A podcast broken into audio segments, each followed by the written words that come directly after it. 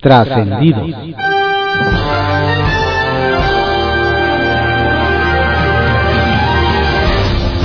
Continuamos con la audiosíntesis informativa de Adrián Ojeda Román, correspondiente a hoy, lunes 11 de abril de 2022.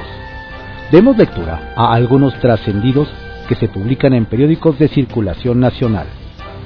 Templo Mayor, por Fray Bartolomé, que se publica en el periódico Reforma. ¿Ya está contento el presidente con su jueguito de la revocación? ¿Ya podemos pasar a hablar de cosas realmente importantes? Por ejemplo, sería bueno que alguien le explicara cómo es que su iniciativa de contrarreforma eléctrica atenta por lo menos contra seis capítulos del TEMEC y del acuerdo comercial con la región Asia-Pacífico, el TIPAT. La titular de Economía, Tatiana Cloutier, se ha salido por la tangente diciendo que hasta que no se apruebe la reforma no podrá opinar sobre el asunto como si no hubiera en toda la dependencia a su cargo alguien que pudiera cotejar la iniciativa con los acuerdos comerciales vigentes. Hace apenas unos días, México volvió a convertirse en el primer socio comercial de Estados Unidos. La recuperación económica de México, lo saben bien en Hacienda, podría ir colgada del dinamismo económico del vecino. Es evidente que lo que menos necesita México es iniciar una larga guerra jurídica y comercial con su más importante socio. Es de sentido común, algo que por lo visto no abunda en Palacio Nacional. Por cierto, que en las benditas redes sociales un grupo de tuiteros se dio la tarea de ponerse en contacto con todos y cada uno de los diputados de oposición para preguntarles si se comprometían a votar en contra de la iniciativa presidencial de contrarreforma eléctrica. El resultado fue que los 113 panistas, los 24 de Movimiento Ciudadano, los 72 priistas y los 15 del PRD prometieron no apoyar el mamotreto que esta semana intentará pasar Morena y sus aliados. A ver si es cierto que cumplen. Por lo pronto, desde hoy, habrá que poner especial vigilancia en San Lázaro, pues un nutrido grupo de morenistas está organizando una manifestación de apoyo a la contrarreforma constitucional, que más bien suena a intento de bloqueo para que no puedan entrar los legisladores de oposición. A ver cómo se ponen las cosas. La buena noticia es que ayer quedó demostrada la eficacia y eficiencia del Instituto Nacional Electoral, pues a pesar de todas las adversidades, sacó adelante el ejercicio de revocación de mandato. Ni los ataques presidenciales, ni el recorte presupuestal, ni los desplantes de la 4T lograron frenar el funcionamiento de la maquinaria democrática.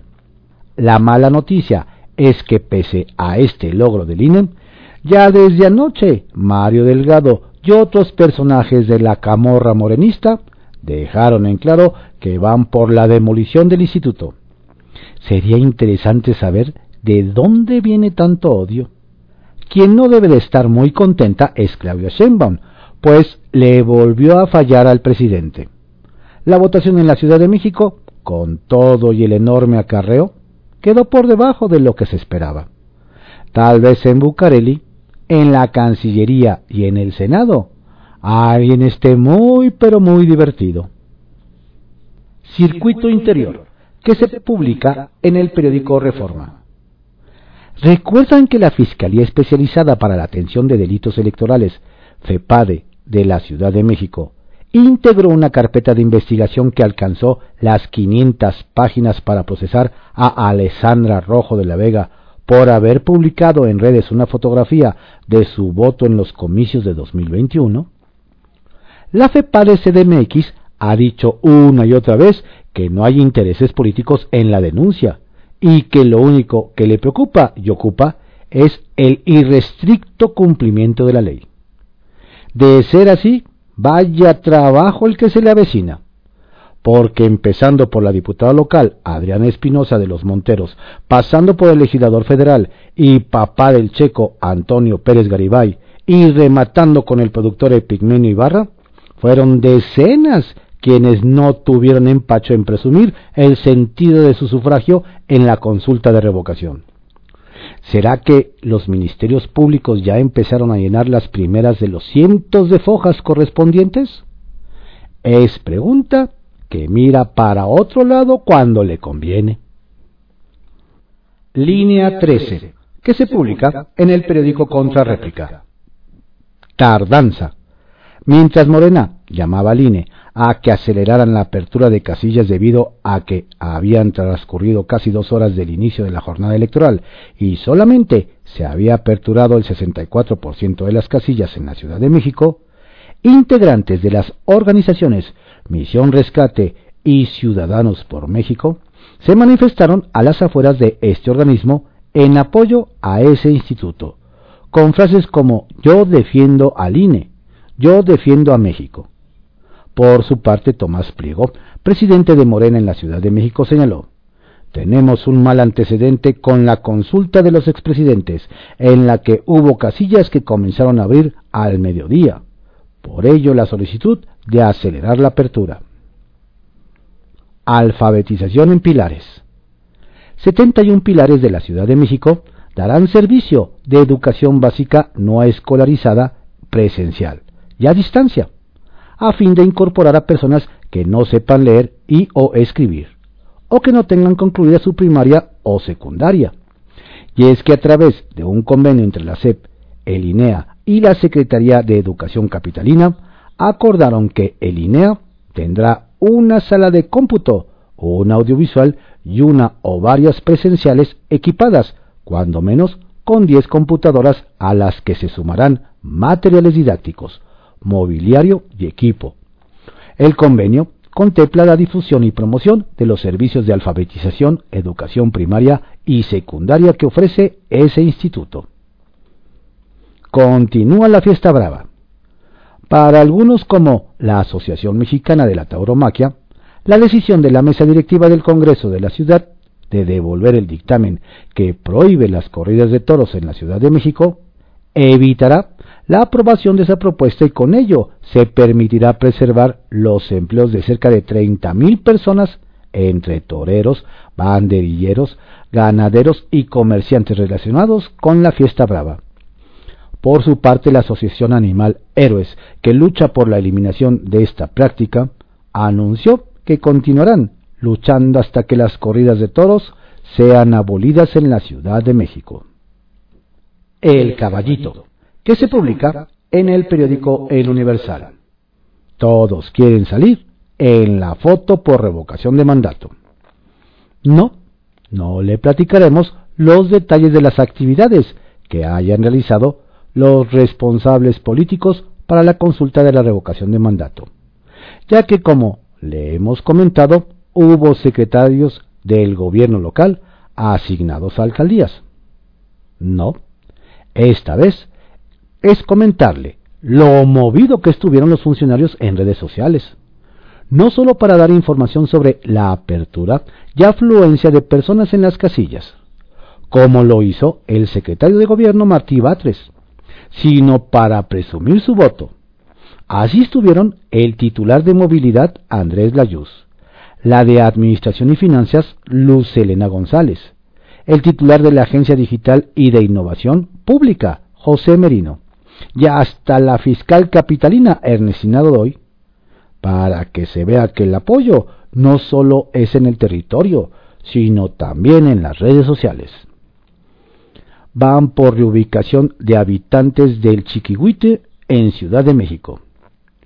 Nos recuerdan que durante la semana la alcaldía Gustavo Amadero, encabezada por el morenista Francisco Chiguil, anunció en redes sociales la firma de un convenio con diversas autoridades capitalinas, como con los secretarios de Desarrollo Urbano Rafael Gómez y la de Gestión Integral de, Riesgo y Protección Civil, Miriam Ursúa, así como la titular de Comisión Nacional de Vivienda, Edna Vega, para que las familias que viven en riesgo en el Cerro del Chiquihuite, del lado de la Gustavo Amadero, puedan ser reubicados. No se dieron más detalles, pero nos comentan que ojalá que la solución que den sea más expedita de lo que ha ocurrido con las más de 200 familias que vivían en el cerro, pero del lado de Tlanepantla, quienes perdieron sus casas por la caída de una roca y todavía no tienen una solución concreta, pese a que hay un predio donado. Y habrá puente para diputados chilangos y mexiquenses. La próxima semana, los diputados locales de la Ciudad de México y de la entidad mexiquense se tomarán unas vacaciones. Por separado, cada legislatura decidió que el periodo de asueto por Semana Santa también les tocará a ellos. Así, en el caso del Congreso de la Ciudad de México, cuyo titular de la Junta de Coordinación Política, Jocopo, es el priista Ernesto Alarcón, optaron por tener una sesión adicional la semana pasada y para reponer la ausencia los siguientes días. Dentro de dos semanas también tendrán tres sesiones. Y del lado mexiquense, de igual forma decidieron que habrá vacaciones. ¿Y cómo no hacerlo si casi no tienen pendientes, verdad? Confidencial, que se publica en el periódico El Financiero. Priistas bajo amenaza. No se incluyó en el acuerdo público de ayer, pero tampoco se desmintió. Desde el viernes y hasta el sábado, entre legisladores priistas, cundió la versión de que al interior de su partido se les advirtió que quien vote a favor de la iniciativa de reforma eléctrica será expulsado del PRI. La versión de la amenaza llegó hasta los oídos de panistas y periodistas, lo que les dio tranquilidad, revelaron. A pregunta expresa, el jefe de la bancada tricolor, Rubén Moreira, no desmintió lo dicho en Pasillos de San Lázaro y solo dijo que nuestro máximo órgano va a decidir el mandato que nos va a dar y ese mandato lo acataremos. Tensión pactada en San Lázaro. Convocados para mañana, seguidores de Morena rodearán la sede de la Cámara de Diputados en apoyo a la reforma eléctrica de AMLO. Pero también la coalición opositora Va por México deslizó que invitará a sus organizaciones que se oponen a la iniciativa. Lo bueno es que los líderes morenistas, priistas, panistas, perredistas y petistas y emesistas aseguraron que se garantizará una manifestación pacífica, el acceso de los legisladores al Palacio Legislativo y un debate civilizado en su interior. En San Lázaro habrá una atención casi pactada sin temor de nadie. Prioridades. Mientras los secretarios de gabinete, congresistas y hasta jefes de las Fuerzas Armadas presumían su voto, el ministro presidente de la Suprema Corte no tocó el tema de la revocación de mandato ni de lejos. A lo mejor Arturo Saldívar se fue de vacaciones de Semana Santa y por eso no pudo ir a su casilla. Hay prioridades en esta vida. Otra de Chente. No contribuya a la desinformación, le pidió el consejero electoral Ciro Murayama al expresidente Vicente Fox, después de que el guanajuatense compartiera un video donde se ve a representantes de casillas embarazando urnas. El funcionario del INE le recriminó que esas imágenes eran de 2021, cuando se hizo la consulta popular para enjuiciar a expresidentes. Por eso no hay que compartir todo lo que nos llega por WhatsApp. Ya se vio. Tras el éxito que tuvo Quirino Ordaz al ser enviado por López Obrador como embajador en España, el actual gobernador de Durango, José Rosas Aispuru, seguro que ya se vio. El mandatario emanado de las filas panistas querrá quizá correr con la misma suerte que su ex homólogo de Sinaloa, a juzgar por lo que reveló ayer. Yo respeto las opiniones en otro sentido, pero en este caso, como gobernador, tomé la decisión de participar en la consulta de revocación. Y no solo eso, sino confesó que votaría porque AMLO se quede. Yo le voy a otorgar el voto para que continúe, sostuvo. Damián roba cámaras. En la consulta de revocación, el senador panista Damián Cepeda fue literalmente la figura de la oposición que llamó la atención de los medios durante la jornada de ayer.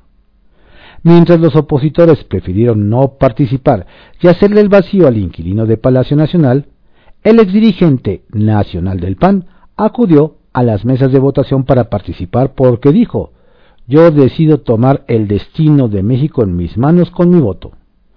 Que nadie más decida por nosotros. El aspirante a ser candidato del PAN a la presidencia robó cámaras. Candil de la calle. Vaya que en la Secretaría de Comunicaciones, SCT, como todo mundo la sigue conociendo, son aplicados en la chamba de comunicación de otros funcionarios. Resulta que desde la cuenta oficial de la dependencia se dedicaron a retuitear fotos y videos de medio gabinete emitiendo su sufragio en la consulta de revocación. Subieron desde el voto del presidente hasta el de López Gatel, pasando por Nale, Cloutier, Ebrard, Meyer, Gassman, Frausto y varios más. Menos la foto de su titular. Ah, claro, es que a don Jorge Arganis no le gusta eso de tuitear y ni cuenta tiene. Nos quedaremos con la duda de si acudió o no a las urnas. Sacapuntas, que se publica en El Heraldo de México. Saldo blanco. Sin mayores incidentes se reportó la jornada de ayer en torno a la consulta de revocación de mandato. El gabinete de seguridad encabezados por Adán Augusto López y Rosa Isela Rodríguez se mantuvo acuartelado para monitorear toda la jornada de participación ciudadana, desde la apertura de casillas hasta el cierre en todo el territorio nacional. El pueblo pone y el pueblo quita. A pesar de todos los obstáculos que le achacó al INE el dirigente de Morena, Mario Delgado, se dijo satisfecho con el resultado de la consulta de ayer porque la gente se movilizó en todo el país, sin importarle las artimañas del régimen autoritario y corrupto del pasado. Jalón de orejas. El expresidente Vicente Fox se llevó un jalón de orejas por parte del consejero Ciro Murayama por difundir fake news. El empresario publicó un video que exhibía a supuestos funcionarios de casilla embarazando una urna con votos falsos. Pero resulta que no fue de la jornada de ayer, sino de la consulta popular de hace un año. No contribuya a desinformar, le dijeron. Listo y dispuesto. O un personaje al que no le gustan los reflectores anduvo ayer muy expuesto. Se trata del secretario particular del mandatario, Alejandro Esquer, quien desde temprano inspeccionaba en la calle de moneda, y en el Museo de la Secretaría de Hacienda que todo estuviera listo para la votación de su jefe, el presidente Andrés Manuel López Obrador. Definiciones. En la Cámara de Diputados este lunes se el primer paso de a de veras en torno de la reforma eléctrica sesionarán comisiones unidas para dictaminar el proyecto final de la tan anhelada reforma del presidente López Obrador y el martes se someterá al Pleno, en donde todo apunta a que la oposición le hará la travesura a la 4T. Kiosco, que se publica en el periódico El Universal. Deja brotes en escuela con cierto COVID de alcalde. Nos cuentan que en Los Cabos, Baja California Sur, la confirmación de tres escuelas con brotes de COVID-19 puso en la mira directa al alcalde Oscar Lex Castro, de Morena, sobre todo de parte de profesores quienes recuerdan que hace un par de semanas don Oscar promovió la realización de las fiestas tradicionales y organizó un concierto masivo para adolescentes a partir de los 13 años con el rapero Eric Raúl Alemán Ramírez. En ese sentido nos explican que la molestia tiene su origen en que los profes advirtieron el riesgo que implicaba promover un concierto con un sector de la población no vacunado y que luego se les obligara el regreso presencial a clases al 100%. Al final nos dicen lo cierto es que don Oscar fue omiso y hoy, con decenas de contagiados, ni las disculpas ha dado. Colosio y las arañas. Nos platican que Luis Donaldo Colosio, alcalde de Monterrey, Nuevo León, está perdiendo adeptos sobre todo automovilistas de la zona metropolitana, por su propuesta de modificar el reglamento de tránsito y vialidad, a fin de permitir el uso de inmovilizadores conocidos como arañas, para evitar que los conductores que estacionan sus autos en lugares prohibidos puedan huir de multas. No obstante, nos mencionan el edil emesista se ha mantenido firme en su propuesta, explicando que esto ya se aplica en otras metrópolis mexicanas y que hasta es benéfico para el medio ambiente, al promover el uso regulado del automóvil. Ya veremos qué podrá más, si sus explicaciones o los conductores. El regreso de los burbujos. Desde Coahuila nos platican que la vaporera electoral está a nada de explotar, luego de que varios integrantes del grupo del subsecretario de Seguridad Estatal, el exprista Ricardo Mejía Verdeja, están saltando al barco guinda de un día para otro. Lo interesante, nos explican, es que estos cambios se dan a un año del cambio de gobierno estatal, que hoy mantiene el PRI, y por otro lado, más de una ceja se ha levantado ya que don Ricardo es conocido por haber sido miembro de un antiguo grupo priista al que llamaban los burbujos, ya al parecer con la última incursión a Morena de Jorge Luis Morán, ex titular de la Unidad de Inteligencia Financiera de Coahuila, todo apunta a que este grupo que quiere renacer pero con el partido en el poder a nivel federal. ¿Qué tal? Perifoneando por un sueño. Ahora que por fin ya se realizó el proceso de votación para la revocación de mandato, nos dicen que en Chihuahua, detractores de Morena esperan sanciones, al menos de parte de la sociedad para algunos políticos locales, quienes, sin empacho, promovieron el sí a la continuidad del actual gobierno federal. Para ejemplo, nos indican la diputada de Morena Leticia Ortega, quien solicitó licencia hace unos días a su puesto para poder promover la revocación de mandato, saliendo a las calles de Ciudad Juárez en su vehículo, perifoneando y cantando canciones a favor del presidente Andrés Manuel López Obrador. Ojalá fuera tan buenos para trabajar en favor del pueblo. Bueno, se escuchó por ahí. Trascendió que se publica en el periódico Milenio.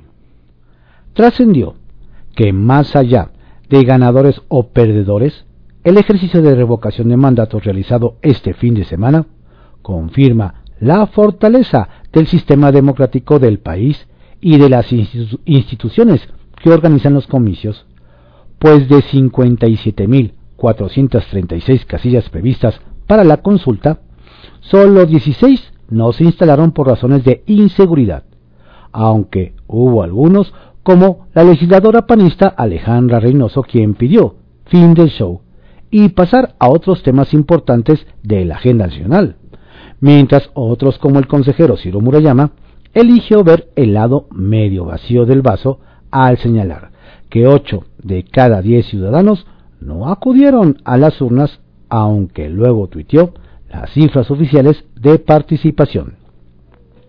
Trascendió que siguiendo con el tema de la revocación, de manera preliminar, se espera que Sonora sea la entidad con más votación en este ejercicio sobre la continuidad del presidente en el cargo, pero también la que tendrá más anomalías. En contraste, Guanajuato, Querétaro y Aguascalientes, gobernados por el PAN, despuntan como los estados con mayor indiferencia hacia este proceso. El Tribunal Electoral tendrá otra bomba en su cancha. Trascendió que la resolución del Consejo Político Nacional del PRI, que ordena a sus 71 diputados federales encabezados por Rubén Moreira votar contra la reforma eléctrica del presidente Andrés Manuel López Obrador, cayó como balde agua helada en Morena, Partido Verde PT, pues en víspera de iniciar el debate, esta coalición de la 4T busca aún 57 votos opositores para aprobarla. Tras conocer el mandato prista, el coordinador de Morena, Ignacio Mier, expresó su convicción de agotar mediante el diálogo la última posibilidad, aunque en las horas previas sostuvo que si los legisladores de Va por México rechazan la reforma, se convertirán en traidores de los mexicanos. Trascendió que parece que las diferencias entre Salomón Jara, candidato a la gubernatura de Oaxaca por la coalición Juntos Hacemos Historia, y la senadora Susana Harp quedaron atrás. El aspirante envió el viernes pasado en Twitter una felicitación a la morenista por su cumpleaños, después de que ésta impugnó el proceso de selección ante autoridades electorales. Agradezco mucho sus palabras.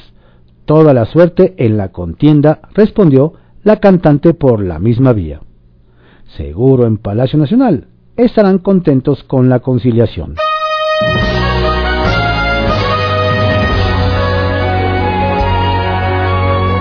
Estos fueron algunos trascendidos que se publican en periódicos de circulación nacional en la audiosíntesis informativa de Adrián Ojeda Román, correspondiente a hoy, lunes 11 de abril de 2022. Tenga usted un estupendo día y una excelente semana mayor. Por favor, cuídese mucho, no baje la guardia. Disfrute sus vacaciones, pero sobre todo con todas las previsiones habidas y por haber. Saludos cordiales de su servidor, Adrián Ojeda Castillo.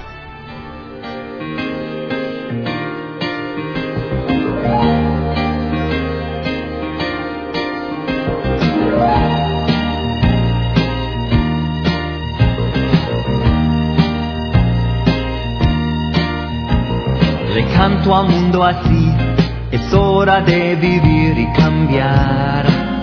Hay que despertar, le canto al mundo así, giramos al buscar decidir. Nuestro porvenir y corremos tal vez tiempo de más con gran temor, ciegos